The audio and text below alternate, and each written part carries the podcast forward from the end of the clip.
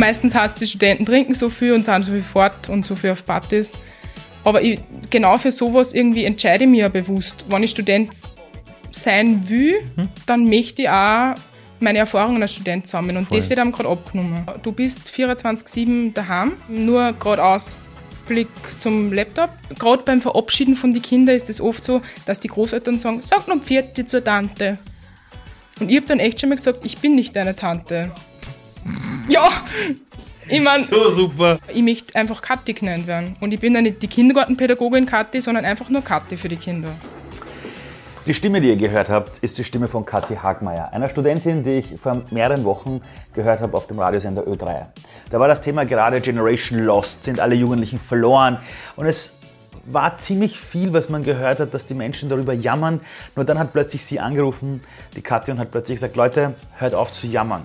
Wir sind nicht die Generation Lost. Wir können auch wieder an uns selbst glauben, aber dieses nur auf die negativen Dinge schauen bringt genau gar nichts. Daraufhin habe ich Sie eingeladen in meine Sendung und wir haben darüber gesprochen. Was sind denn die Herausforderungen von den Studenten heute? Wo hört der Frust auf? Wo beginnt der eigene Mut? Wo sind aber auch die Augenblicke, wo man manchmal sagt, ich kann nicht mehr, aber vor allem, wie gehe ich auch damit um? Es geht einfach darum, wieder zu verstehen, glaub an dich ist viel mehr als eine Floskel da draußen, sondern es ist das eine, woran wir uns vielleicht halten sollten 2021, um den Weg wieder nach vorne zu beschreiten. Und deshalb freut es mich besonders, dass der Kooperationspartner dieser Folge die erste Bank ist die sich auch auf die Fahne geheftet haben, Menschen wieder dazu zu bringen, an sich selbst zu glauben. Und wir wissen, dass ganz viele Studenten zum Beispiel während der Corona-Krise ihre ganzen Studentenjobs verloren haben. Und deshalb hat die erste Bank ein eigenes Glaube an dich Stipendium in die Welt gebracht. Und wie ihr das bekommen könnt, dazu mehr am Ende dieser Folge. Viel Spaß dabei!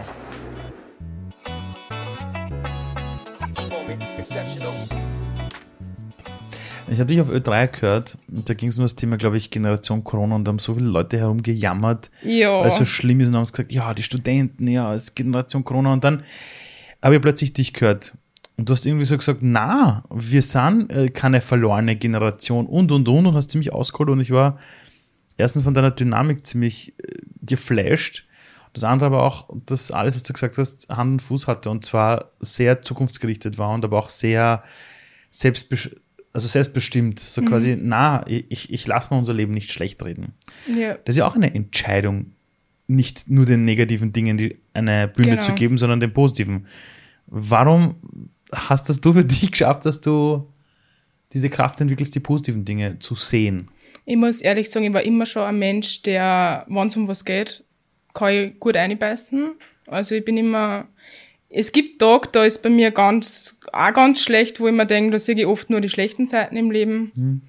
Aber ich denke mal, wenn es um was geht, habe ich irgendwie die Kraft in mir selbst entdeckt, dass ich wirklich sage, ähm, hey, es muss anders auch gehen. Es, man, es, man kann nicht immer sudern, wir Österreicher sind eigentlich auch, wie sagt man da, Suderanten. Wir äh, sudern ja, gern, sudern, jammern, sudern ja, ja. Mhm. Ich bin ehrlich gesagt da und meine Freunde kennen mich auch oft, wenn ich sudert. Gemeinsam, gemeinsam sudern macht ihr das Leben auch irgendwie ein bisschen das leichter. Spaß. Genau, das macht Spaß. So mal Abwechslung. Aber wenn es halt zu viel wird, und das habe ich jetzt schon so das Gefühl, dann, dann reicht es einmal, finde mhm. ich. Und dass uns jetzt gesagt wird, wir sind die verlorene Generation, da hört sich bei mir halt der Spaß schon komplett auf. Also das ist mir ist aufgefallen, dass ganz oft über andere Generationen gesprochen genau. wird, über die Studenten, ähm, über die Schüler und Schülerinnen aber halt wirklich selten mit ihnen. Und deshalb genau. war es für genau. mich so erfrischend, dass du da echt da gemeldet hast und da quasi deine Meinung gesagt hast. Und jetzt einmal ganz ehrlich, diesen Podcast hören ein paar tausende Leute, ja. Mhm. Ähm, wenn man so sagt, was ist denn so die Herausforderung im Studentenleben überhaupt jetzt? Ich meine, natürlich jetzt auch Corona bedingt. Ja. Was sind denn so die Bälle, die man zu jonglieren hat? Ich meine, vorher hast du mir kurz im Vorgespräch erzählt, was du so alles tust. Genau. Ich habe mir gedacht, na, bist du narrisch. Also, also hätte ich damals mein Studentenleben so geplant, ich weiß nicht, ob ich es gemacht hätte. Ja, ähm, ich glaube, Durchhaltevermögen habe ich uns ja auch für drei alle gewünscht. Die, durchs Durchhaltevermögen ist das auch zum Aushalten, glaube ich. Aber es ist halt mittlerweile schon gescheit zart geworden. Es ist irgendwie kein, also kein, wie sagt man da, kein Lichtblick da. Mhm, mh, mh. Ich habe irgendwo einmal gelesen, ich meine, es kann ja sein, dass das ein Chance war, aber dass im Februar erst nächstes Jahr quasi wieder uns Studenten auf die Uni lassen. Na, ich, ich, weiß hab, nicht, ob das, also. Ich, ich, ich habe ich hab, ich hab Studien gehört, da hieß es, das, das geht im September wieder. Ja. Ähm, was, also ich höre jede Woche nämlich was anderes. Das ist genau, das Problem. Das ist auch das du hast jede Woche was anderes. Aber erklär mal ganz kurz aus deinem Studentenleben. Du bist ja Studentin und zwar Lehramtsstudentin Genau, für, für Volksschule. Genau. Du hast aber schon eine Ausbildung im, im äh, wie heißt das, Kleinkindpädagogik? Kindergartenpädagogik, Also Kindergartenpädagogik, so. Genau. Das heißt, du studierst jetzt noch, du bist bei der Halbzeit, hast du gesagt, Genau, ich bin jetzt im zweiten Jahr. und äh, jede Woche quasi unterrichtest du auch in einer Volksschule. Genau. Da ist man jedes Semester in einer anderen Volksschule. Ja. Das wechselt sich quasi ein bisschen durch. Da sollte man möglichst, also schauen, dass man möglichst viel sieht. Es gibt ja Landschulen, wo nicht recht viel Spannendes passiert und es gibt halt Schulen, wo ziemlich viel Migrationsanteil zum Beispiel ist, wo es halt wirklich schon allein am Deutsch scheitert, also am Verständnis. Okay, okay. Also, also verschiedenste Herausforderungen. Genau, gibt es von bis. Und parallel aber hast du noch gesagt, dass du auch einen Nebenjob, glaube ich, hast. Genau. Und zwar, Also ich bin Nachhilfelehrerin bei der Lernfamilie genau, und als persönliche Assistentin im Dia beim Diakoniewerk quasi. Und da arbeite ich mit einer beeinträchtigten Person Ja. zusammen. Und, und das das- machst du alles während dem Studium. Genau.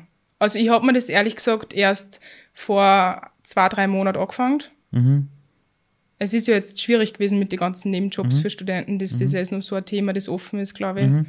Ähm, und ich habe es eigentlich auch hauptsächlich wegen am Geld gemacht. Mhm. Weil ähm, als Studentin hast du halt gerade nicht recht viele Ressourcen, außer die Eltern. Mhm. Und es sind auch viele Nebenjobs, glaube ich, jetzt schon nicht mehr vorhanden für Studenten, gerade barmäßig. Und deswegen habe ich mir das eigentlich gesucht. Ich habe ein ziemliches Glück gehabt, muss ich ja sagen. Weil, weiß ich nicht, ich glaube, es gibt trotzdem viele, die gerade suchen und keinen Platz finden.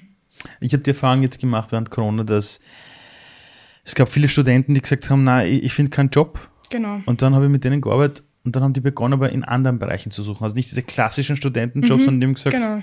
du, ich mache mir jetzt mal komplett auf für alles Mögliche. Und die, allein diese Denkweise hat sie dazu gebracht, dass sie zwar nicht gleich, aber dann schon irgendwelche Dinge gefunden haben, wo man einfach gemerkt hat, jetzt ist gerade eine Phase, wo man leider Gottes ein paar Schritte zurückgehen muss, einfach um zu sagen, Genau. wurscht, ich mache halt einfach, was halt ansteht. Ja. Ist es auch eine Denkweise, wo du manchmal glaubst, die würde uns dann auch allen gut tun?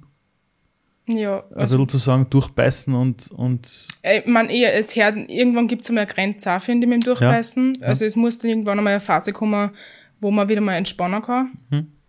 Und es ist halt für einen Studenten gerade schon, du bist 24-7 daheim, Mhm. 24-7 nur geradeaus, Blick zum Laptop Mhm. und recht viel anders tut sie nicht, außer du triffst dich mit Freund, wenn du das halt darfst oder wenn Mhm. du halt, weiß ich nicht, wie ich da jetzt sagen soll, aber es gibt einfach gerade nicht recht viel Abwechslung und ich glaube, man muss da jetzt wirklich ein bisschen zurücksteigen von seinen Erwartungen Mhm. auch vielleicht, aber nicht zu, zu niedrig schrauben, weil das Mhm. ist dann auch ein Problem.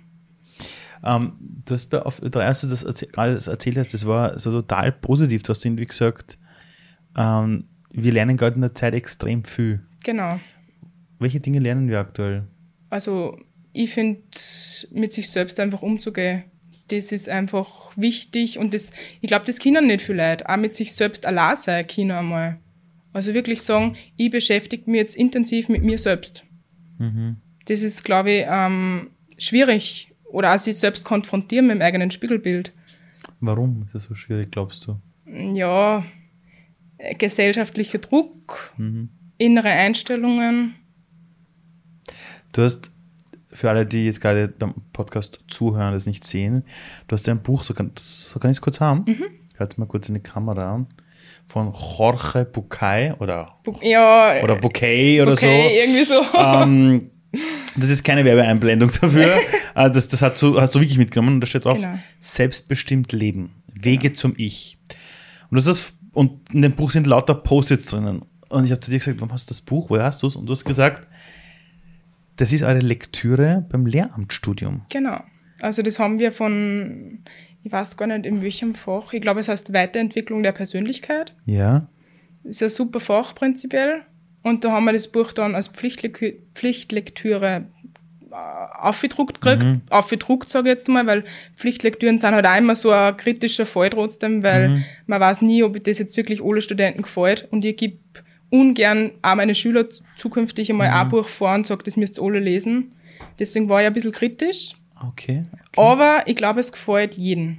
Also es ist jeder sehr überzeugt, weil die einfach ganz viel ähm, über Selbstliebe, Selbstakzeptanz, auch um Selbstegoismus, weil egoistisch sei es ja so ein Thema irgendwie gerade in unserer Das Gesellschaft. kann, wenn du wirklich auf dich selbst achtest, kann sehr positiv sein. genau. Und es Ja. geht ja, du selbst bist der größte Freund und Feind quasi. Immer, immer. Ihr habt jetzt alle gerade als Studenten und Studierende das, das Distance Learning. Genau. Äh, Für die Leute, die sich das aktuell nicht vorstellen können, wie läuft das ab? Es ist im Endeffekt alle Stunden, ich glaube bei uns sind es circa 30 in der Woche. Nicht einmal, ein bisschen weniger meistens. Kommt da wieder auf die Wochen drauf an, das ist recht unterschiedlich. Bist du quasi, hast du alles vor dem Laptop, via Zoom, weiß ich nicht, Google Meet, lauter so verschiedene Plattformen und hast quasi alles wirklich übers Internet und alles, wie sagt man da jetzt, online einfach. Also du bist quasi, sitzt, wir haben oft Freitage dabei, da sitzen wir von 8 bis 6 durchgehend, ohne Pause. Pause eine Viertelstunde, einmal meistens oder zweimal höchstens, wo du nicht einmal kochen kannst eigentlich. Also da geht's ja, da kannst du was vorkochen und aufwärmen quasi. Ja. Aber du, du sitzt da quasi 24-7 vor dem Laptop und Und da kann man nicht einfach äh, sein Bild abdrehen und was es nicht im das Raum ist meistens herumgehen. nicht recht erwünscht, weil dann, ich verstehe es als Lehrer, Ja. wenn du dann mit einem schwarzen Bildschirm quasi redst, wenn jeder seine Kamera ausgeschaltet hat. Du könntest ja dein eigenes Bild nehmen, abfotografieren und da irgendwie Aufhängen. draufhängen. Nein, ich habe ich hab, ich hab, ich hab, ähm, während der Corona-Krise jetzt mit einigen FHs zu tun gehabt und Unis, auch Mhm. mit Studierenden, zum Thema, wie man sich motiviert und solche Geschichten. Und zum Beispiel einige haben erzählt, die haben genauso solche Tagesabläufe und die haben gesagt, sie sind wahnsinnig geworden. Sie haben begonnen, sich zu Hause einen Arbeitsplatz einzurichten, wo sie stehen müssen. Genau. Also sie haben in einen Schrank hergenommen, haben dort Mhm. alles draufgestellt und haben gesagt, das war zumindest irgendeine Erleichterung. Das habe ich zum Beispiel noch gar nicht probiert, aber Ja. das ist eine coole Idee. Weil du, wenn, nämlich, wenn du stehst, der Körper ganz anders aktiviert ist. und auch Mhm, das wenn du nur stimmt. leicht hin und her gehst und du, du bist halt beim Bild, aber du gehst ein bisschen hin und her, du aktivierst Genau. dich und, und, und, schlafst nicht halber ein. Ja. Ja, voll schlimm. Das ist eine Katastrophe, oder? Voll schlimm. Ich Ja, habe dann oft schon Lehrveranstaltungen, weil ich nicht mehr sitzen kann, Ja. dann lege ich mich auf die Couch oder Ja. legen. Aber ich sitze mir halt auf die Couch, weil es gemütlicher ist. Mhm. Aber also es ist wirklich, dass du da folgst und also richtig den, dem Unterricht folgst und dabei bleibst, ist ganz schwierig. Wie organisierst du deinen Tagesablauf? Ich weiß noch, als ich, als, als, als, als ich Student war, du hast halt zumindest irgendwas, wo du ein paar Wege hast. Du, geh, du stehst auf, ja, du musst irgendwie herrichten, du musst dich dann nicht duschen, Zähne putzen, dann fährst du irgendwo hin. Und dann, und dann kommst du zumindest mit den Leuten zusammen, servus, servus, Genau. in der Pause gehst raus und jetzt denke ich mir, ich könnte theoretisch vom Bett im Pyjama Ja, das- äh, Volley. Ja, äh, ich habe oft, ich habe Tag dabei gehabt, wo, ich, wo, ich, wo quasi um 8 Uhr die Lehrveranstaltung angefangen hat. Ja. Und ich bin um 5 Uhr 8 Uhr aufgestanden. Ja, genau.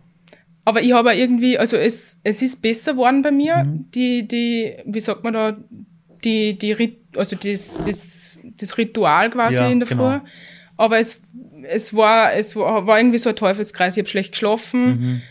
dann bin ich schwer aufgekommen, dann war die Motivation weg. Mhm. Deswegen ist, glaube ich, wirklich wichtig und durch meinen Nebenjob jetzt Mhm. habe ich ein Ritual, also habe ich jetzt für mich was gefunden, wo ich sage, ich muss in der Früh aufstehen. Mhm. Es bleibt mir nicht aus, weil es ist ja oft so, dass gewisse Lehrveranstaltungsleiter sagen, wir müssen nicht an, also wir müssen gar nicht präsent Ah. sein, wir müssen das nur irgendwann einmal abgeben. Also es ist uns quasi teilweise auch freigestellt, Das heißt, ob wir du musst gar nicht Sachen. aufstehen, theoretisch, wenn das am- Das ist aber, ich sage mal so, das ist im wenigsten Okay. Fall, aber es kann auch sein. Mhm. Und dann ist halt wirklich nur mehr, nur mehr ähm, Management von dir gefragt. Na klar. Weil wenn dann die Möglichkeit besteht, okay, ich muss doch nicht aufstehen, dann schlafe ich bis 10 Mhm. und dann geht halt alles nur langsam irgendwie dahin. Also das ist irgendwie ganz schwierig.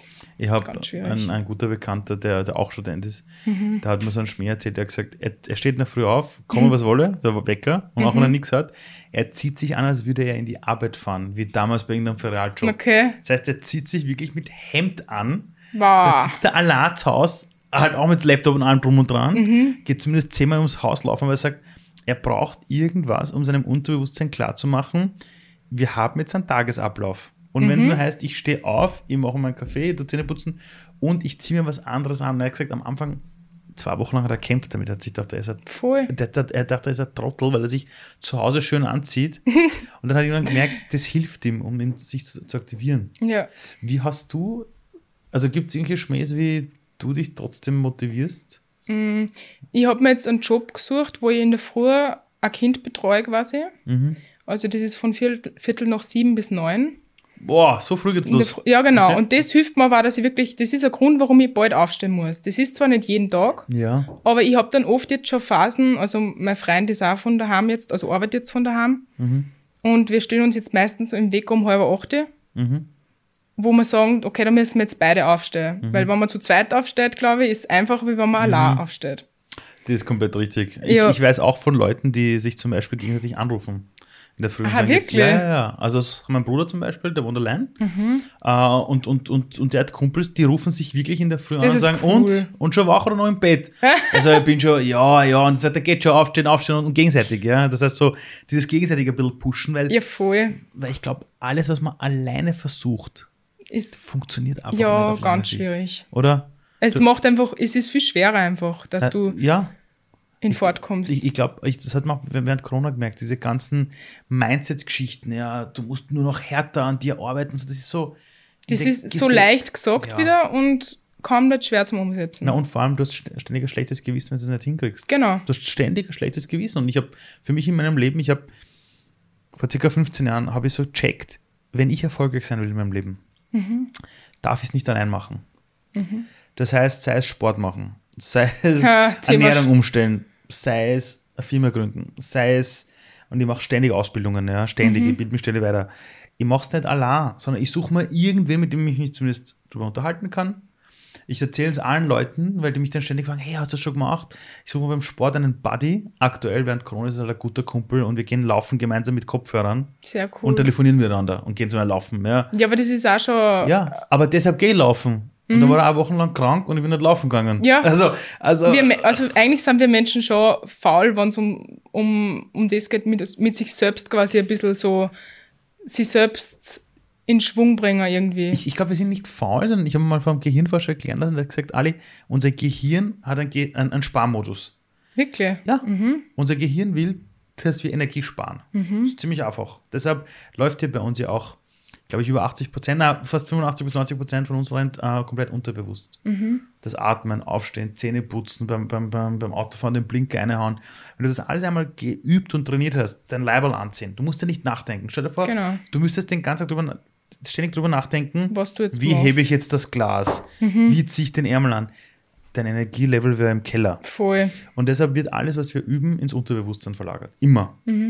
Weil unser Gehirn einfach dafür da ist, Energie zu sparen. Deshalb, wenn einer faul ist zum Beispiel, das ist überhaupt nichts Schlechtes, Ja. weil das heißt nur, ich achte auf mich. Das Problem ist nur, wenn es zu einer Lethargie wird und wir nicht mehr in die Gänge kommen. Genau. Und es war immer schon so, ein Kind, ich meine, meine Tochter ist zwei Jahre alt, die hat jetzt gehen gelernt, indem sie nicht alleine rumgerannt ist, sondern da waren Leute da, die gesagt haben, "Ah, super, toll, oder, also nicht belohnt, aber wir waren da. Also, oder die hat auf uns beobachtet und hat sich mit uns gefreut. Und es ist wie beim Lernen bei dir, wahrscheinlich in der Schule. Das Kind allein lernt ja auch noch etwas, wenn du das Kind begleitest. Genau. Ja. Genau. Und ich glaube, dass das jetzt wahrscheinlich zur Selbstmotivation auch wichtig ist, dass man das nicht allein versucht. Oder? Ja, und das ist im Studium auch gerade ziemlich schwierig, eben, dass du selbst von daheim aus lernst. Mhm. Weil bei uns war es so, wir haben schon oft gemeinsam gelernt. Und gemeinsam über Zoom lernen zum Beispiel ist auch nicht das Gleiche. Wir müssen Das ist oft. anders. Genau, ist komplett anders. Und wir haben wirklich oft in der Bibliothek gelernt, in der Aula gelernt, Mhm. gemeinsam für Prüfungen vorbereitet. Also das, da ist viel passiert einfach Mhm. gemeinsam. Und das ist um einiges leichter gegangen, wie jetzt allein 24-7 daheim. Mhm. Aber es du hast irgendwie so- kein Feierabendgefühl. Ja, das ist Sach. Und das hast du als Student schon sowieso eigentlich nicht leicht, Mhm. weil du nimmst ja quasi die Arbeit mit heim. Als Student ist ja quasi der Arbeit auch daheim Mhm. teilweise zu studieren. Und ähm, jetzt fällt das Gefühl halt nur mehr. Weil du kannst nirgends hin, außer aussige. Ja. Und das, ich habe draußen schon mal versucht zum Lernen. Es ist zwar ganz nett ab und zu, Mhm. wenn's Wetter passt, vor allem. Wenn's Wetter Genau, passt. Wir und schreiben so gerade Frühling Genau, in Österreich, wo es schneit. Voll. Ja. Mhm. Ganz komisch. Und das, das ist, macht halt alles nicht leichter. Hast du sowas wie einen Tagesplan? Trotz, also trotzdem eine Art Stundenplan am Tag, obwohl du jetzt nicht außer musst, für dich selbst? wie ich noch keinen Nebenjob gehabt habe, schon. Also ich hab meistens, bin munter geworden, ich bin leider kein Frühstücksmensch, also ich ja überspringe das quasi. Ja. Das ist, man riecht mir meistens einen guten Tee her oder einen guten Kaffee. Wobei Kaffee in der Früh auch nicht so das Richtige ist für mich, sondern sagen wir mal einen guten Tee. Vielleicht weiß ich nicht, ähm, kurze Meditation. Das finde ich auch ganz Hey, spannend. Aber wirklich nur ganz Hast kurz. du das fünf schon gemacht? Nein, das Sondern- haben wir erst angefangen in der Corona-Zeit. Da will ich dann mehr darüber wissen. Okay, dann machst du Meditation Aber es ist, wie gesagt, nicht so spannend. Das ist auf Spotify so ein Guide quasi. Ja, ja, aber trotzdem. Einfach mal ein bisschen auf die Atmung schauen. Genau. Einfach ein bisschen einen guten Start in den Morgen quasi. HT und Voll schön. auf die Atmung achten. Das ist gut, ja. Und, und schaust auch drauf, dass du genug schläfst? Ich bin ein Mensch, der gern schlaft. Ja. Und ich habe Zeiten gehabt in Corona und das war wirklich so, wo ich nicht gut geschlafen habe. Mhm. Und das waren Zeiten, wo ich wirklich dann bis um drei oft munter gewesen bin und was für die Uni dann gemacht habe, weil wenn du nicht mir bist oder so, oder wenn Dann rattert der Kopf. genau, da rattert Ja. der Kopf, dann bin ich lieber produktiv, bevor ich im Bett liege und mir über alles in den Mhm. Kopf zerbricht quasi. Und dann sch- schlafst du erst um drei Uhr und stehst natürlich dann erst um zehn Uhr auf. Und wie hast du es dann jetzt hinbekommen, dass du dieses Aufstehen, Tee trinken, meditieren ein bisschen vorziehst und jetzt vielleicht besser schläfst? Es hat dann einmal kurze Zeit gegeben, wo wir wieder auf der Uni waren oder wo wir ein paar Tage hin dürfen haben. Mhm. Und da haben wir relativ bald, also um 8 Uhr in der Früh. Und ich wohne prinzipiell in Linz, aber ich Okay. fahre trotzdem 20 Minuten mit dem Auto hin. Ähm, und somit hat sich das dann irgendwie wieder das regelmäßige Aufstehen angefangen. Und dann habe ich eigentlich nicht nachlassen und habe mir gesagt, okay, du ziehst das jetzt durch, weil sonst wird das nichts mehr. Wie hast du es geschafft? Also Da ich, nicht nachzulassen. Was ist passiert, dass du gesagt hast, jetzt bleibe ich dran? Also, was ist da passiert? Was Mhm. Ich habe einfach gemerkt, dass es Mal- mir nicht gut geht. Mit dem, mit dem ganzen, ich schlafe aus quasi. Mittlerweile ist sogar schon so am Wochenende durch das regelmäßige Aufstehen jetzt, dass ich mein Körper um sieben, teilweise oder um acht Uhr munter wird. Und dann geht's mir gut. Weil es ist mir wirklich, mein Partner und ich haben oft Probleme, wenn wir bis zwölf Uhr schlafen, dass man im Endeffekt dann, ich glaube, das heißt Hypersomnie, wenn überhaupt man- hochzukommen. Genau. Ja, ja. Dass man im Endeffekt dann müde ist, wie wenn man kurz schlaft. Genauso ist es. Und das ist schwierig, finde ich. Also das, das hat mir so ein bisschen gesagt, wie ich es gerne nicht mag. Also so, Das heißt, der Unterschied war, du, du warst dazwischen, gab es die Phase, wo ihr in die Uni konntet. Das heißt, ich, du, aber es waren nur ein paar, ich glaube, es waren zwei, drei Tage. Nein, das ist egal, aber, Aber- du, du kommst mal wieder in Genau, eine du andere kommst in Umgebung den Schwung und, und, und, hast gemerkt, okay, es gibt was anderes jetzt auch noch irgendwie. also das sich irgendwie selber dann theoretisch in, in Schwung bringen, irgendwas machen. Genau, und du musst dann halt dranbleiben. Der Mensch ist ein Gewohnheitstier. Mhm. Das heißt, wenn du einmal was machst und nicht dranbleibst, Und wie machst du das? Hast du da irgendwie einen Schmäh entwickelt? Fall- Falls ja, bitte teile ihn jetzt mit der Welt. ja, ich bin, ich bin ein Mensch, ich, ich weiß ja nicht, wie ich jetzt sagen soll, aber ich bin, ähm, ich bin recht streng mit mir selbst.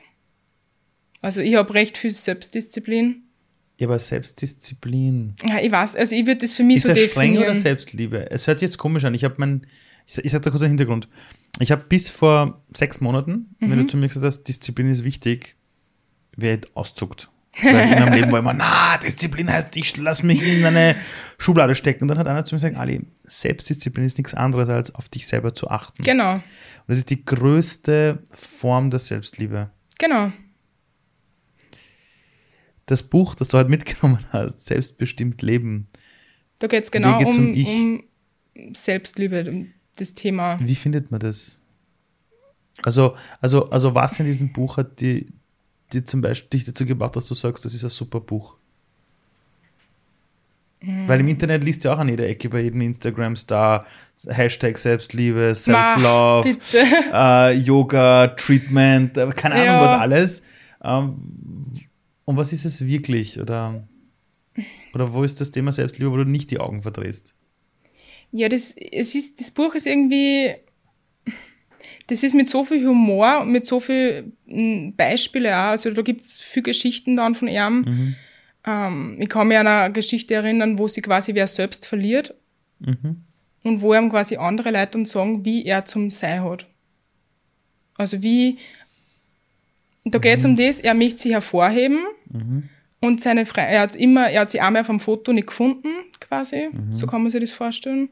Ist jetzt ein bisschen komisch, Nein, aber nein, ich kann es gut verstehen, ja. ähm, und dann hat er nur braun getragen. Dann hat er sie immer wieder gefunden, weil er gesagt hat, er ist der Mann in braun quasi. Und dann haben ihm seine Freunde einen, einen Thermeneintritt quasi geschenkt. Und das ist, muss man sich halt entblößen und bis auf die Unterhosen quasi sind wir dann alle gleich. Und dann hat er gesagt, er bindet sich jetzt eine Schnur um den Zeh, dass er weiß, er ist er selbst. Und die Schnur verliert er aber. Wow. Und deswegen verliert er sich quasi in der Therme selbst und ein anderer Mann findet das, bindet sich das um und dann geht der Mann quasi hin zum anderen und sagt, hey, ich weiß, wer du bist, aber sag mir bitte, wer ich bin. Boah. Und das hat jetzt sehr viel allein der Gedanke und wenn du dann ein bisschen selbst reflektierst, das macht dann was mit dir, finde ich. Das ist einfach. Das ist auch dieses Abgeben von, von deinem Selbstwert einfach. Genau. Und das hat, das war direkt, ich glaube, in die ersten paar Seiten. Und das hat dann irgendwie das Buch schon so spannend gemacht für mich. Uh, apropos mit anderen Menschen, das Thema soziale Kontakte. Du hast im, dass wir uns heute getroffen haben, hast du im Vorgespräch irgendwie gesagt, das Studentenleben, das ist irgendwie, was hast du gesagt? Eine, Eine Lebenseinstellung. Lebenseinstellung. Ja, genau, genau, Lebenseinstellung. Ja, es, wie, wie Lebenseinstellung? Man also, weiß ich nicht, man, man überlegt sich ja, nach der Matura ist so einmal die, die Phase, was mache ich jetzt? Und ich glaube, dass das Studentenleben prinzipiell, wie ich es auch von meinem Onkel immer erzählt gekriegt habe, ähm, was alles passiert ist, wie generell, wie es leben die Studenten, das ist einfach eine Phase, wo du im Leben irgendwie noch nicht mit zwei Viers drin, also du, das ist so der Übergang zwischen du bist schon erwachsen und du wirst das und du bist das aber noch nicht ganz. Also das ist genau so ein Mittelding und da kannst du halt noch mal, da kannst richtig auf den Putz haben einfach nochmal eigentlich. Du, weiß ich nicht, da geht's jetzt nicht nur, ich weiß, dass das Klischee mit, mit, mit dem Trinken recht groß ist bei Studenten, also mit dem Saufen auf gut ist Deutsch. Jahre später auch bei Top-Managern. Genau, also, also das genau. ist wurscht, ja. Aber da, meistens heißt die Studenten trinken so viel und sind so viel fort und so viel auf Partys. Aber ich, genau für sowas irgendwie entscheide ich mich ja bewusst. Wenn ich Student sein will, mhm. dann möchte ich auch meine Erfahrungen als Student sammeln. Und Voll. das wird einem gerade abgenommen. Das haben wir gerade nicht. Mhm. Man ist quasi jetzt wirklich nur Student, Student. Also man ist. Lernen. Genau, es geht nur ums Lernen. Ich kann da. Und nicht um rundum, ja. weil es passiert ja eigentlich so viel. Es geht ja um die persönliche Reife, die man da irgendwie entwickelt. Bin komplett bei dir. Bin komplett bei dir. Es ist, es, ja. Spontanität bei uns auf der Uni, ich bin auf der privaten am Froschberg oben in Linz. Mhm. Und da, da wird halt gesungen am Gang, da wird, ist ein Flashmob auf einmal. Man kriegt so viel mit von anderen Leuten und das ist einfach, das macht das ganze Studentendasein irgendwie aus. Und das fällt halt jetzt komplett. Ich habe ich hab mein Leben lang bereut, nicht die Möglichkeit gehabt zu haben, Vollzeit äh, zu, mhm. zu studieren. Ich habe in die Schule hingeschmissen und dann hat meine Mama zu mir gesagt, du Ali, pass auf, äh, du hast die Schule hingeschmissen, ist deine Entscheidung. Entweder gehst arbeiten und zahlst mit oder ich schmeiß dich raus. Und ich habe gesagt, Mama, ich habe die Schule hingeschmissen, ich so Angst davor, du musst mich lieben. Sagt sie, ja, weil ich dich liebe, sage ich, deine Entscheidung, deine Konsequenz, geh hackeln und zahl mit und ich ja. hau dich raus. Und ich habe dann hackeln müssen und habe aber dann beschlossen, schon zu studieren, aber ich habe es halt berufsbegleitend gemacht, weil es nicht anders mhm. gegangen ist. Und ich habe mein Leben lang bereut. Ich habe immer gesagt, verdammt, Alter, zwischen 20 und 25 herum, boah, warum war ich kein Student und, ja. und meine Mama und hin und her. Und jetzt erzähle ich dir was. Was muss unter, unter uns bleiben, ja? Genau. Das habe ich erst mit 30 geschnallt. Es ist wirklich ein Denkmodell, dass die Leute sagen, ja, dann später kann ich es nicht machen. Und was ich entdeckt habe, ist, so ab 30, ab 37, mhm. 27, 28 so herum, kannst machen, was du willst. Du kannst die aufführen, du kannst Party machen, dein Körper ist komplett fit. Das Lustige ist nur, du bist erwachsen und plötzlich ist es für alle wieder cool. Ja. Ich habe erlebt, also mit dem ärgsten Festel in meinem Leben habe ich gehabt mit 27, 30, 33. und das Orge ist, du gehst arbeiten, du verdienst ja Geld, du bist voll im Leben. Genau. Du kannst die aufführen, wie du willst. Und witzigerweise, das wird mit dem Alter immer mehr. Und dann erlebst du aber Leute, die sagen, na jetzt bin ich 30, jetzt geht das ja nicht mehr. Und ich denke mal, das ist alles andere als selbstbestimmtes Leben. Mhm. Alles andere. Mhm. Weil das Lustige ist, das, das habe ich auch für mich erlebt, ich habe erst checkt zum Beispiel, ich habe mich mit 20 besser gekannt als mit 16. Ich habe mich mit 25 viel besser gekannt als mit 20 und ja. mit 30 habe ich gemerkt, dass ich gar nicht gewusst habe, bis dahin, wer ich bin. Mhm. Also erst irgendwie so, so, so, seit 28, 29, 30 bin ich so, okay, der bin ich. Weil, bis, ja. weil ich war bis ich 18 war in der Schule, dann kommst du raus, Stress, Stress, Stress, als junger Mensch in dieser Welt. Ach, voll. Und dann irgendwie so mit 27, 28 so kommst du rein, so, jetzt habe ich es ein bisschen verstanden. Mhm. Das heißt, was ich einfach nur gerade merke, ist, dass die Zeit für Studenten echt nicht cool ist. Na, ja, keine sozialen Kontakte, kein Ding. Aber glaub nicht, dass das nur in dieser Phase geht. Na, und es haben schon viele Studenten zu mir gesagt, sie holen das nach quasi. Ja, genau.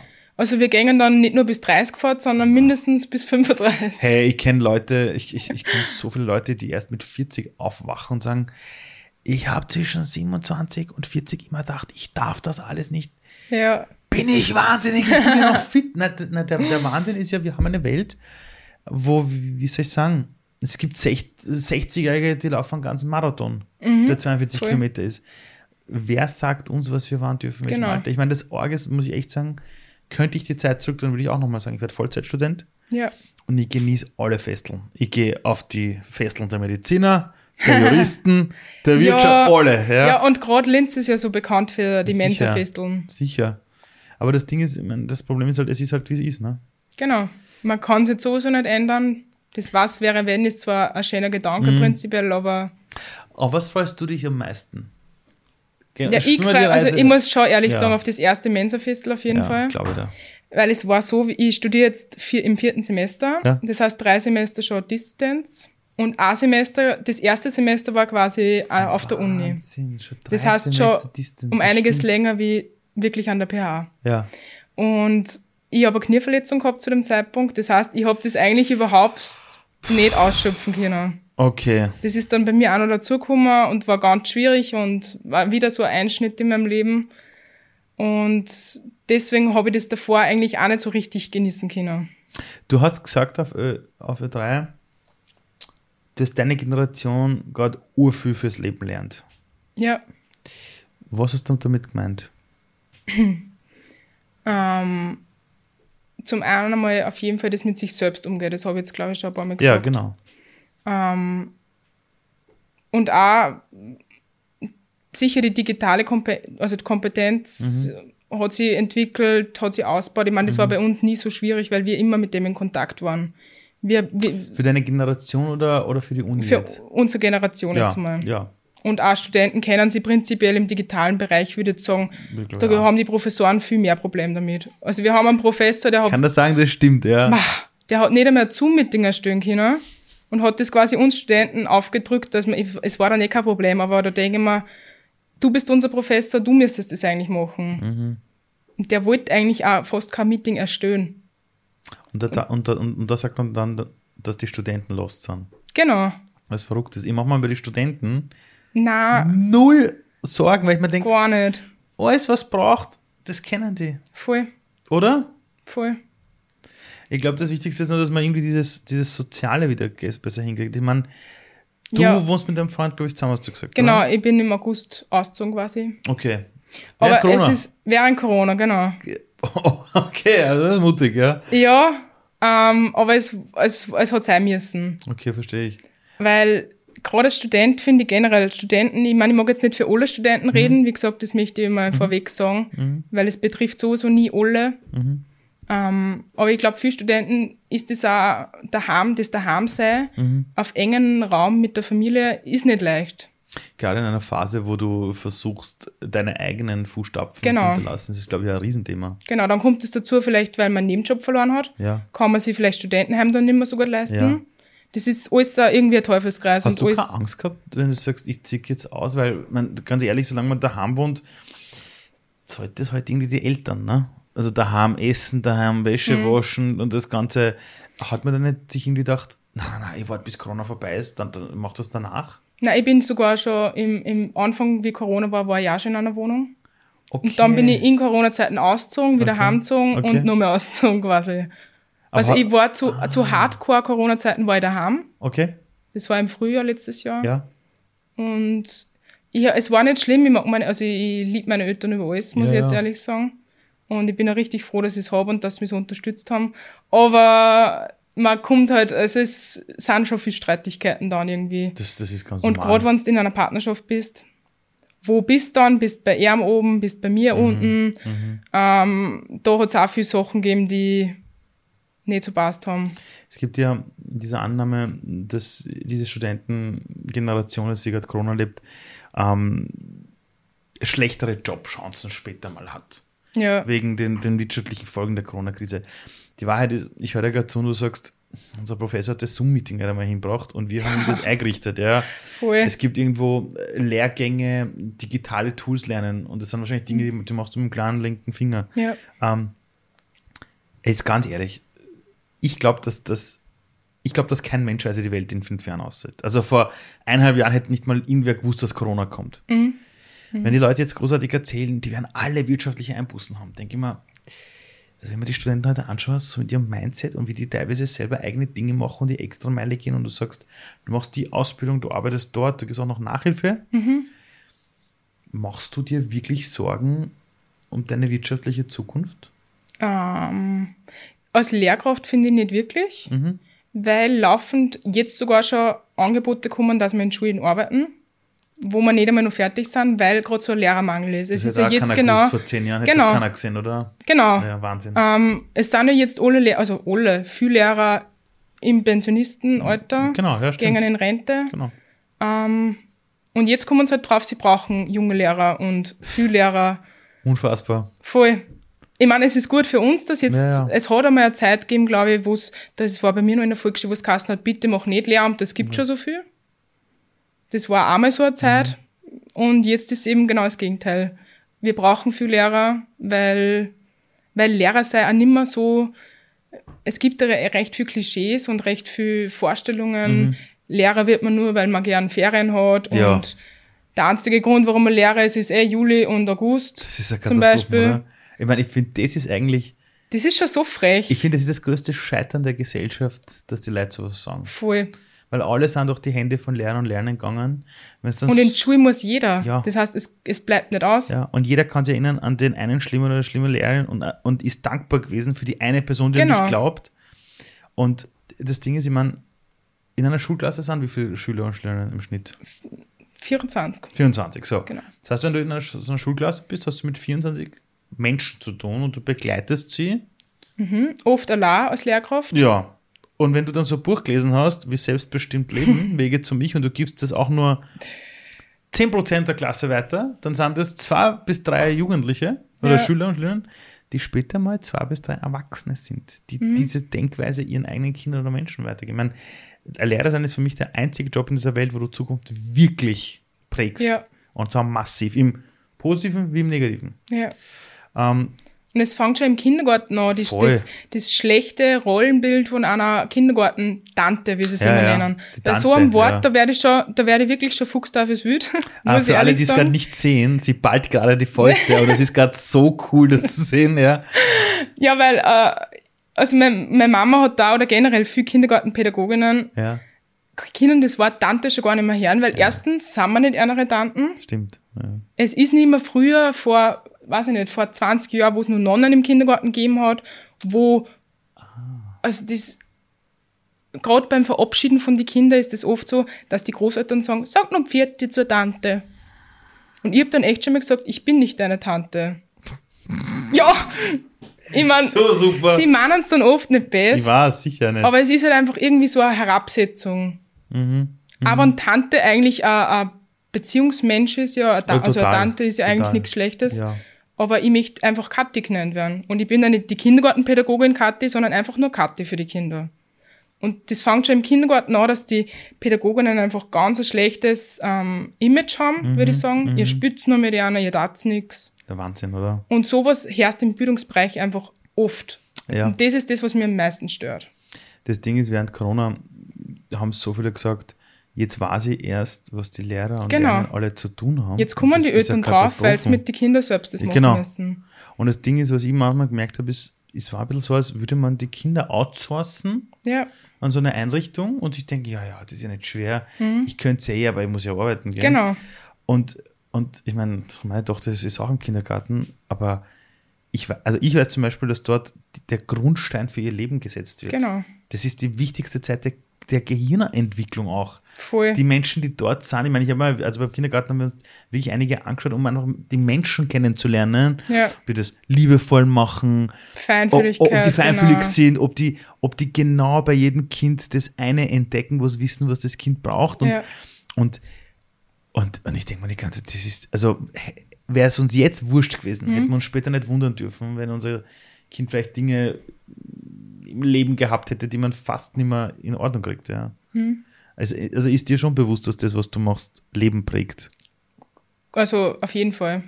Wahnsinn. Das ist, das ist ein Grund, warum ich es mache. Ich möchte Leben prägen. Also, Das ist geil. das ist für mich keine, wie sagt man da, keine Belastung irgendwie. Mhm, Ich meine, es ist schon ein Druck vorhanden als Lehrkraft. Es ist das auf jeden Fall. es Von allen Seiten, Ja. gerade die Eltern, Bildungspartnerschaft mit den Eltern ist eine Herausforderung oft. Mhm. Eltern meinen es auch noch gut. Immer. Aber, es sie ist halt nicht leicht. Das, die kennen nur das, was sie selbst erlebt haben. Das Genau. ist das Problem. Ich habe immer, wenn ich in Schulen komme und die, sa- und die sagen zu mir, bitte arbeit mit den Kindern, die sind nicht motiviert, sage ich, zuerst rede ich mit den Eltern. das Kind muss genau. nicht repariert werden. Gar nicht. Ich, Genau. ich, ich, ich will mit den Eltern zu tun haben. Und, und dann merkst du, dass die Eltern oft, wenn du mit ihnen über Dinge sprichst, plötzlich checken so, oh mein Gott, das will ich ja gar nicht, diesen Druck meinem Kind aus. Und dann Ja. checken die, das war meistens von zu Hause mitgekriegt. Und ich weiß nicht, ob du das weißt, ein Glaubenssatz wird, inner, wird sechs bis acht Generationen weitergegeben. Das heißt, wenn die von ihren Urgroßeltern irgendwas gelernt haben, wie es ist, und das haben die nie reflektiert, weil die nicht so ein Buch gehabt haben wie du zum Beispiel, zum Beispiel dann kriegen das heute die Kinder eins zu eins ab. Voll. Und das war noch was erzählt. Du hast gesagt, ich glaube, in deiner Volksschulzeit oder so herum haben sie gesagt, oder in deiner Jugend haben sie irgendwie gesagt, ja, nicht Volksschullehrerin oder so, oder Volksschullehrer, weil das ist, weil es da keine Jobs gibt. Oder irgendwas hast du gesagt. Genau, ja, es, es hat Kassen, es gibt prinzipiell genug. Also, dass Genau. gerade nicht auf der Suche sind. So, und ich war jetzt beim Herrn Bundespräsidenten auch für den Podcast und er hat gesagt, den Ratschlag, den er Kindern geben würde oder Jugendlichen ist, mach beruflich eine Sache, die dich interessiert, aber nicht, mach's nicht abhängig vom Arbeitsmarkt. Ja, Weil ich habe meiner Jugend ständig gehört, wenn du einen sicheren Job willst, gehst zu dem Konzern. genau, das Thema sicherer Job. Sicherer das ist Job. Das ist Schwachsinn. 65% der Jobs, die wir in den nächsten fünf bis zehn Jahren haben, gibt es noch nicht. ja, Und alle, die damals gesagt haben, Lehrerberuf gibt schon genug, jetzt laufen es alle rum und sagen, wir haben zu wenige Lehrer. Genau. Ähm, das heißt, was würdest du in der Volksschule am Kind, das sagt, und was soll ich später mal arbeiten? Was würdest du sagen? es gibt ja so klassische ähm, Vorstellungen von Kindern oft. Es kommt Ja. ganz oft Tierärztin, Feuerwehrmann, Polizistin, Polizei, also Polizist. Mhm. Ja, Polizei, ja. das, weil einfach viel von den Eltern kommt und auch so für die Vorstellung, wenn ich Feuerwehrmann, Feuerwehrmann bin, bin ich was, der, der hilft andere. Das ist sehr cool. Das ist einmal prinzipiell nicht schlecht, wo, wenn ein Bub sagt, er möchte Feuerwehrmann werden, aber die meisten Kinder kennen sie einfach selbst noch nicht recht gut. Und ich, ich weiß ganz ehrlich gesagt nicht, ob ich früher auch sagen hätte können, ich möchte das. Also ich hab's gesagt, ich habe ja gesagt, ich will Volksschullehrerin und Welchem Alter? Polizistin. In Freundschaftsbuchzeiten in der Volksschule. So geil. Ja, stimmt. Das Aber vielleicht war das auch, war ich da eine unter wenigen. Das kann sein. Aber ich glaube, dass das für Kinder ganz schwer ist, zum entscheiden, was möchte ich zukünftig machen. Weil die einfach auch noch so wenig Einblick irgendwie haben. Vor allem, ich glaube auch, dass Zukunft für die so So weit weg ist. Ich war mal, ich war ein paar Mal schon in, in, Volksschulen vor Ja. Corona und da habe ich immer so einen, so einen Sesselkreis gemacht. Kinder, dann haben wir so eine Runde gemacht und jeder hat erzählt, so was er oder sie machen würde. Ja. Das war meistens gekoppelt an den Beruf der Eltern, weil sie noch nicht mehr erkannt Genau. haben. Voll. Und dann habe ich aber so ein Spiel mit denen gemacht und habe gesagt, was begeistert dich? Also, also, also wo, also wo Genau. hast du Freude? Das ist eine vorher schöne Frage. Was Ja. begeistert dich? und dann landest du plötzlich bei Sachen, Mhm. wo du denkst, als Erwachsener, ah, da gäbe es später auch mal einen Beruf für Genau. sowas, aber Und sowas muss man halt aufzeigen. Also das muss man einer, mit, mit dem muss man sich beschäftigen. Mhm. Und das ist wichtig. Also ich glaube, allein die Beschäftigung mit der Frage, was begeistert dich, was machst du wirklich gern? Mhm. Zum Beispiel, wenn gerade in, in, es um Mädels geht, die dann gern reiten. Mhm. Warum kannst du nicht Reiterin werden? ja, Wer gibt dir das vor, dass du das nicht sein kannst? Mhm. Ich habe mit so vielen äh, Leuten zu tun, die sich alle ihre Jobs selbst erschaffen haben. Oder Dinge tun, wo jeder Mhm. Ja, andere du sagt. hast das ja selbst erschafft. eigentlich. Genau. Also Du bist ja. Und das Lustige ist, es war viel einfacher, als alle glauben. Das Schwierigste war, nicht auf die Stimmen zu hören, die mir ständig sagen, das ist ein Blödsinn. Und Mhm. dann habe ich mit so vielen Leuten zu tun und sage, was war denn das Schwierigste dann? Haben sie gesagt, naja, ich habe gesehen, dass von zehn Leuten neun aufgeben haben. Genau. Und ich war halt der einzige Trottel, der weitergemacht hat, weil ich dachte, das wird schon was werden. und ich habe halt auch nicht auf die Stimmen gehört, die mir gesagt haben, funktioniert und plötzlich bist du da. Ja. Und das ist, glaube ich, auch wegen den Skills der Zukunft. Also es gibt ja so Untersuchungen, wo man sich anschaut, welche Arbeitsskills der Zukunft brauchen wir. Und, und wenn du dir anschaust, die Fähigkeiten der Zukunft, wenn du dir heute ein klassisches Schulzeugnis anschaust, Kreat also also da ist kein wirkliches Fach, wo du sagst, Na. das brauchst du während der Corona-Krise, um dich selber neu zu erfinden. ja? Das heißt, wenn du jetzt einmal so mit Kindern arbeitest, also, was ist denn das, glaubst du, was so Fähigkeiten sind, die man braucht in der echten Welt? Also ich Schule finde lernt. fast das Wichtigste ist das Zusammenarbeiten Kinder mit anderen. Ah, okay. Da geht es auch um meine persönlichen Grenzen, die Grenzen anderer, wie kann ich zusammenarbeiten, was ist, wenn wir jetzt nicht der gleichen Meinung sind. Und ich finde, man muss auf sich selbst horchen, aber man muss auch genauso gut sie in andere hineinversetzen können und wissen, ähm, weiß ich nicht, was mag der andere jetzt oder was waren seine Vorstellungen und da irgendwie einen Konsens finden. Das ist, finde ich, so eine zentrale Sache, die in der Volksschule unbedingt ein Muss ist quasi. Es geht um Klassengemeinschaft, wird, ist ja prinzipiell überall, sollte angeschnitten werden, so Sch- Kooperationsspiele, lauter so. Aber es ist halt oft recht oberflächlich.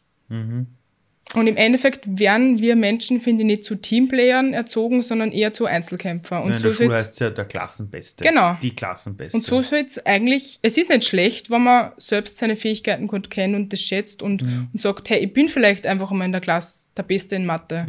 Aber man muss das nicht immer so hervorheben und muss auch einen anderen Weg ein bisschen einschlagen. Weißt du, was lustig ist? Wir haben vorher ab bitte nicht drüber geredet, ja. Wenn man sich anschaut, die ganze Skill-Liste, die man braucht, laut World Economic Forum, was sind denn die Skills für die nächsten fünf bis zehn Jahre? Kreativität wird ganz oft. Auch, aber der Hauptthema ist Zusammenarbeit, Kollaboration. Genau. Weil das aktuell das Zeitalter der Kollaboration ist und die ganzen, angefangen von Flüchtlingsmigration, Klimawandel bis zu Es spaltet sich einfach alles, finde na, ich. oder auch der, wie tun wir den Impfstoff verteilen und so, Mhm. hätten all diese Entscheider damals gelernt, kollaborativ zu denken. Ja. Wo sind meine Grenzen, was braucht der andere, wie machen wir es gemeinsam, Genau. dann hätten wir die ganzen Probleme jetzt aktuell nicht, sondern wir Ja. zusammenarbeiten. Ja? Ja. Und das Lustige ist, auch für alle, die gerade bitte zuhören, wir haben da gerade eine Studentin sitzen, du bist 20, ja? Genau. Und die sagt, wir, das Wichtigste ist Kollaboration. Das heißt, jeder, der noch einmal zu mir sagt, ja, die Jugendlichen halt, na, also ob die das hinkriegen auf dem Planeten. Voll. Ich hoffe, spätestens jetzt wisst ihr, dass die etwas verstanden haben, was die Entscheiderposition dieser Welt jetzt vielleicht nicht ganz so leben. Genau.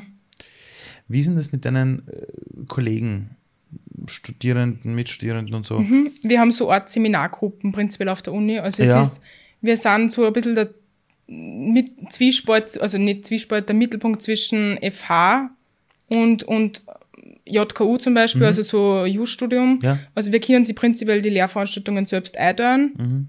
Also wir kriegen es vorgeben, aber können sie gewisse selbst einteilen. Und der FH hat zum Beispiel ist meistens vorgeben, Ich sehr weiß, strikt ja. und genau. Ähm, somit sind wir auch oft mit, also mit zwölf Leuten bin ich oft benannt eigentlich Mhm. und arbeite dafür zusammen. Und ich bin echt froh, dass ich es habe, muss ich sagen. Das heißt, sich auch immer wieder bewusst zu sein, welche Menschen man hat. Genau. schon, und man gell? ist nicht allein mit seinen Sorgen. Das Also wir diskutieren ja. oft. Wir sind so ein bisschen der, die Aufstandsseminargruppe. Also wir hinterfragen sehr viel. Und wir sind so ein bisschen, wir sind auch schon mit der Studien, wie sagt man da, Leitung. Leitung ein bisschen zusammengebracht. Weil wir gesund. halt gesagt haben, uns passt es nicht so, wie es gerade ist. Wir finden, wir hinterfragen halt sehr viel. Und wir sind da, ich habe da ein paar Spezialisten auch in meiner Gruppe. Ähm, wenn die das jetzt hören, die wissen sicher, weil, also die Ja, ja. finden sie selber jetzt sehr angesprochen. Ähm, und wir sind halt nicht still. Wir sagen halt was, was uns zum Beispiel nicht passt oder was, was uns passt und was wir aber trotzdem anders machen können. Ist es ein Rezept, um die Zukunft zu gestalten, dass man Glaube hinterfragt und man Aber es macht? ist halt irgendwie dann so eine Sache, nur drüber reden hilft halt auch einfach irgendwie nichts. Es muss halt irgendwie was in die Welt gesetzt werden. Und da sind wir gerade in einem Zwiespalt. Wir reden zwar über die Probleme, aber wir wissen nicht recht, wie wir das jetzt ähm, besser machen. Weil, Naja, ja. weil die Schritte einfach schwierig sind. Ich habe im Hinterkopf, es gibt Leute, denen es so geht wie mir, Mhm. gerade wenn es um Rahmenbedingungen in der Schule geht. 1 zu 1 Betreuung zum Beispiel oder 24 zu 1 Betreuung Mhm. in dem Fall, ähm, was mich extrem stört und viele andere auch. Mhm. Ähm, und wir wissen nicht, wie wir das jetzt angehen am besten. Aber hast du das Gefühl, dass wenn du darüber redest, du das adressierst, du selber versuchst, den Unterricht oder was auch immer ein bisschen anders zu machen? Ähm, da kommt es immer darauf an, welcher Praxisschule das man ist. Also es gibt viel, man ist dann quasi immer am Lehrer zugeteilt. Und es gibt viele Lehrer, die sagen, na, wir möchten nicht, dass du das so machst. Okay, aber es gibt auch welche, die Es sagen, gibt auch welche, die sagen, du darfst machen, was du willst. Probier aus. Also es gibt wirklich von bis. Also die Chancen nutzt du. wann es mal möglich gemacht wird, auf jeden Fall. Dann machst du eigentlich das einzig Richtige. Ja. Also ich glaube, ich würde nie versuchen, alles, was man ändern kann, zu glauben, dass es funktioniert, sondern sich bewusst immer auf das zu fokussieren, wo du wirklich was verändern kannst. Hm. Das ist mehr als viele andere es schon tun. Ja. Und das zusammen ergibt eine Riesenkette. Hm. Das, das muss dir immer bewusst sein. Voll. Also Veränderung passiert nicht, indem man checkt, dass was nur verändert gehört, sondern indem man dort, wo man irgendwelche Spielräume hat, und manchmal sind die wutzi-wutzi klar, Ja. dass man sagt, da mache ich einen Unterschied. Genau. Weil die nächste Person beobachtet dich und sagt, der hat das anders gemacht. Ja, Ah, vielleicht kann ich das auch machen. voll.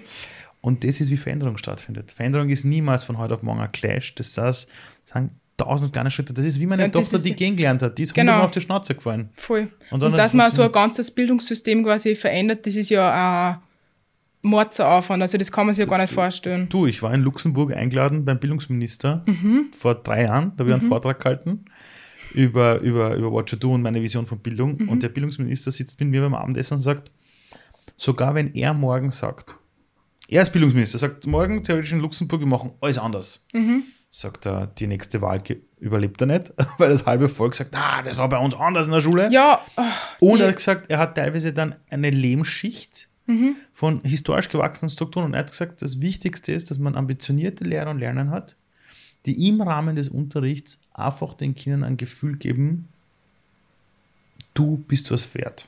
ja, Also all das, was du in diesem Buch hast, dieses selbstbestimmte Leben, er hat gesagt, wenn wir das schaffen, dass die junge Leute begeistern für uns Unterrichten und den Kindern da drin das Gefühl geben, wurscht wie die Schulnote ist, wurscht was das Fach ist, voll. du bist was wert, es ist dein Weg, ja, Ja, äh, glaub an dich, ja. Das sind die Sachen, wo er gesagt hat, da kann die Schule dann gar kein Kind brechen. ja, Ja, und das ist genauso, also wenn man jetzt die anschaut und denkt, wenn es auch noch zehn andere Lehrer oder Lerner gäbe wie du, ja, äh, brauche ich mir auch um die Kleinsten keine Sorgen machen. voll. Wir haben schon mal ähm, eine Pflichtlektüre lesen müssen, der tanzende Direktor. Aha, nein, das kann ich nicht. Und das ist ein Buch über das neuseeländische Bildungssystem. Ah, Und okay. in Neuseeland rennt das ganz anders wie bei uns. Also da ist, da sind zwar mehr Kinder in der Klasse, also da sprechen wir von 50 Kindern meistens. Bist du der Anna sind, Klaus. ja, also es ist nicht so richtige Klassenform dann. Ähm, es sind vier bis fünf Lehrer, glaube ich. Mhm.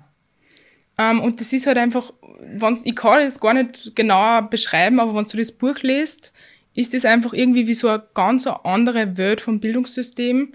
Und das ist einfach so schön zum Lesen gewesen. Da geht es um das, die Kinder lernen nicht das Schreiben mit dem ABC, wo man sagt, jetzt schreibt Zuller D, jetzt schreibt Zuller M. Ja, ja. Also M sagt man, Ja. M darf man nicht sagen, ähm, aber das ist halt so. Sondern die lernen es. Ähm, die lernen zum Beispiel, was ist euer Lieblingswort? Dann sagen sie zum Beispiel Ameisenhaufen, weiß Ja. ich nicht. Die Lehrerin schreibt ihnen das auf und durch das Wort kennen sie dann die verschiedenen Buchstaben. Ah, weil auch die Neugierde da ist und die eigene Genau. Lust, Ameisen Das ist mein. Wort quasi. Das lerne ich mir jetzt quasi, also so irgendwie, das müsst ihr, das musst du mal lesen. Also das, Wahnsinn. das ist Der echt tanzende cool. Direktor. Der tanzende Direktor. Ja, ist auch wieder. Pflichtlektüre Ja, gewesen. Buchtipp. Und da, da kommt, da passiert auch so viel und da denkst du halt wirklich, wir sind in, bei uns in Österreich in keinem schlechten Bildungssystem. Ja. Also ich glaube, es gibt viel positive Sachen, Mhm. aber gerade mir oder unserer Generation fällt es einfach schon auf, dass es auch viel schlechte Sachen gibt. Das ist aber überall. Das, das, Genau, das sind so, das- so diese, diese Altbestände, die Genau. existieren, ja. Die alte Schule quasi, so Genau. ein bisschen.